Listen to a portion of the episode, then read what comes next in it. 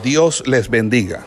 El Centro de Formación Ministerial El Goel le da a usted la más cordial bienvenida a este programa de licenciatura en teología. Hoy con la asignatura correspondiente a nuestro pensum académico. Eh, en nuestro episodio anterior habíamos visto o señalado eh, la idea eh, de, Ireneo de León eh, al explicar la doctrina del pecado y eh, luego entendimos la gran tenacidad y la gran perspicacia de Tertuliano, de perdón, de Ireneo. Pero Tertuliano otro autor 20 años más joven que Ireneo, que está enfrentándose a las mismas desviaciones doctrinales de los errores gnósticos, va a emplear, va a emplear argumentos análogos a los usados por el obispo de León, pero que se destacan por venir de un contexto, de una mentalidad jurídica. Recuerden que Tertuliano es ante todo un profesional del derecho. Y con él, con Tertuliano, se inicia el proceso eh, de eh, el proceso de crecimiento y de protagonismo de la participación de la iglesia africana dentro de la formación de la doctrina cristiana. Porque Tertuliano es, eh, acuérdese que Tertuliano es cartaginense. Y Tertuliano aporta al, debate antropológico una serie de expresiones en latín, como es el tradux peccati, tradux peccati, la corruptio nature, la victim originis, que es el pecado, la tradición del pecado, la naturaleza corrupta y el vicio original, que serán formas o expresiones para hablar del mismo asunto, del pecado original. Tertuliano, como lo hemos señalado, es traducianista. Cree que las almas se transmiten de padres a hijos por generación. Y lo es por motivos antinósticos, como lo señalamos. Recuerden que él como Ireneo estaban interesados en salvaguardar la unidad de todo el género humano y en descartar esa clasificación absurda de, en categoría que traían los gnósticos.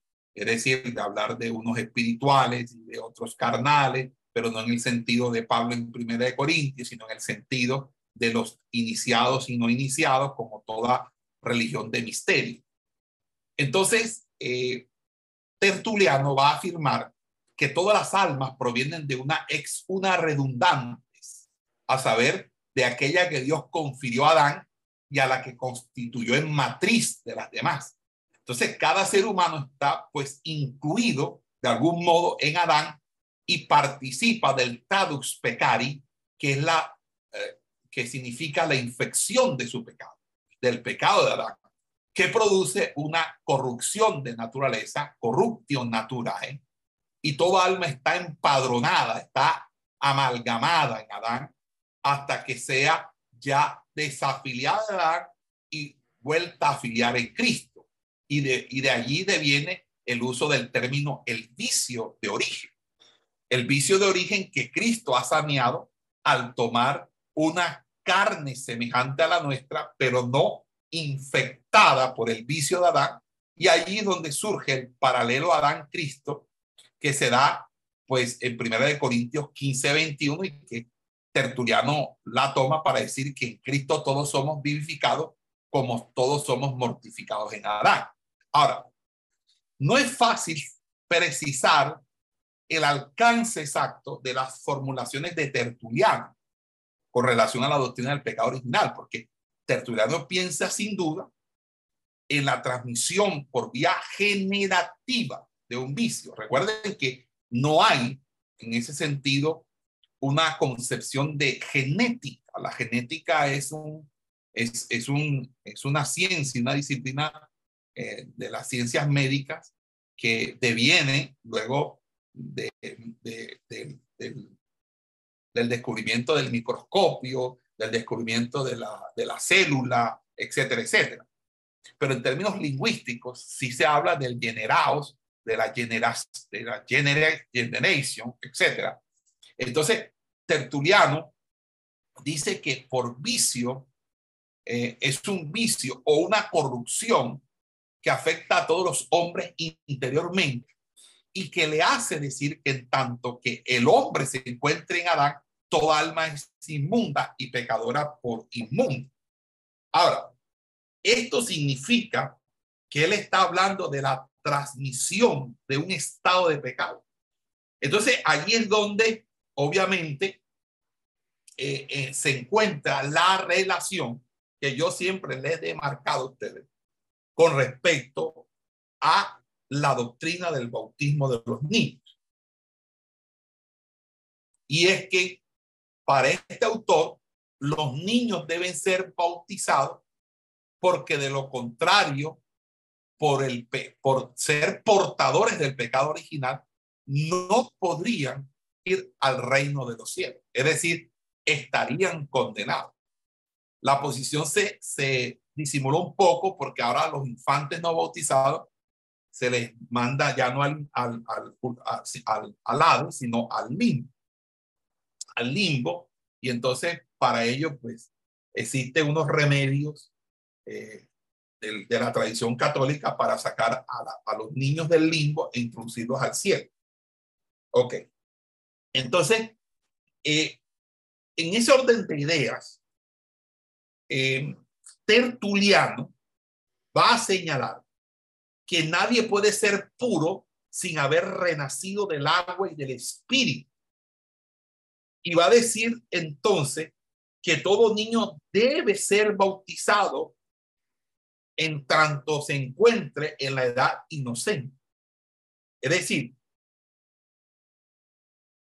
Tertuliano nos habla de una tesis, de una transmisión de pecado estricto. Y en ese sentido, Tertuliano lo que quiere es conducir desde un, desde un punto de vista pastoral a que haya la penitencia y el bautismo. Y con eso significa que el bautismo sea la penitencia para contrarrestar el pecado original de los inocentes. Ahora, otro autor posterior a Tertuliano, que también lo hemos visto en Historia del Pensamiento, es Cipriano. Cipriano aclara un poco la, cuestión porque eh, él no solo admite la legitimidad del bautismo de los niños, sino que se pronuncia un, un poco más. En una en, una, en, una, en un diálogo con uno de sus obispos a cargo,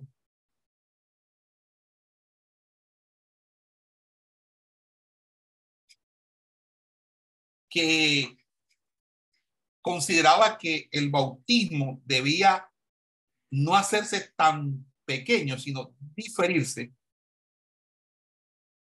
Él reúne un sínodo de unos 66 obispos de la región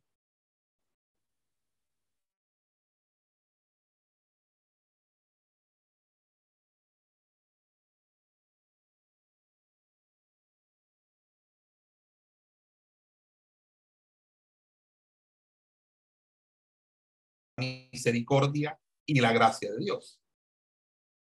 Porque para él, en lo que a nosotros dependa, decía él, si puede ser, no ha de perderse ningún alma.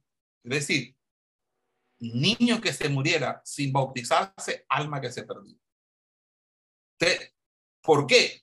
Como consecuencia de la doctrina del pecado original.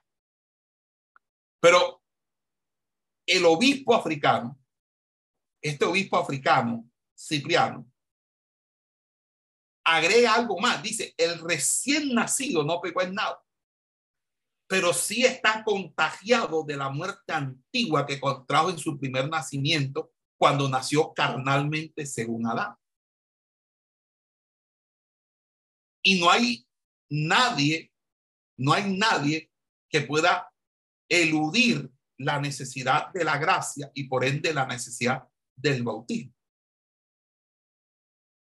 Entonces, aunque él no haya pecado, es decir, aunque no tenga pecados propios o personales, él necesita ser indultado, no de los pecados que le sean propios, sino de los ajenos. Y en, este, en ese sentido es el pecado de Adán. Es decir, él como portador del pecado de Adán necesita ser indultado de ese pecado porque ha sido contagiado. Entonces, la idea del contagio, entre, entre comillas, porque eh, es como que una palabra que, es una palabra moderna, eh, más, eh, sobre todo en, estos tiempos de, virus e infecciones y de, epidemias, pero que obviamente no tiene esa connotación epidemiológica, pero sí la idea central de que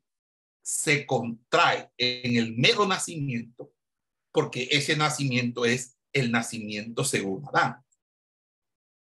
Y entonces esto se asocia a la idea del vitium originis, que significa el vicio original, que según Tertuliano, a quien Cipriano le está copiando, es transmitido por generación.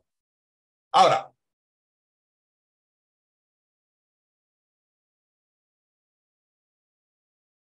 algo interesante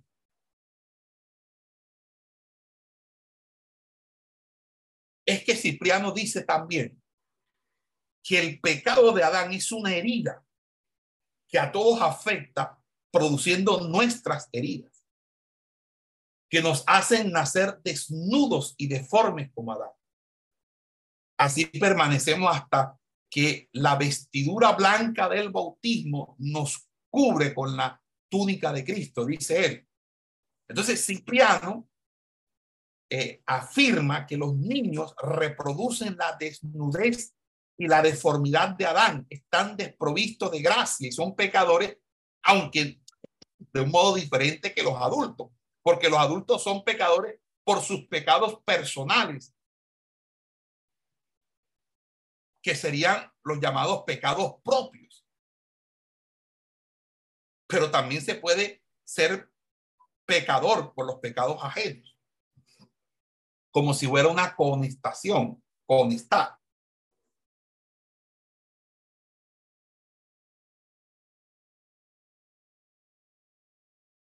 Y ahí es donde surge la gran pregunta. Si nosotros, si los infantes, y los recién nacidos Esperamos que este estudio haya sido de bendición para su vida y ministerio. A Dios sea la gloria. Este es el Ministerio El Goel, vidas transformadas para cumplir el propósito de Dios.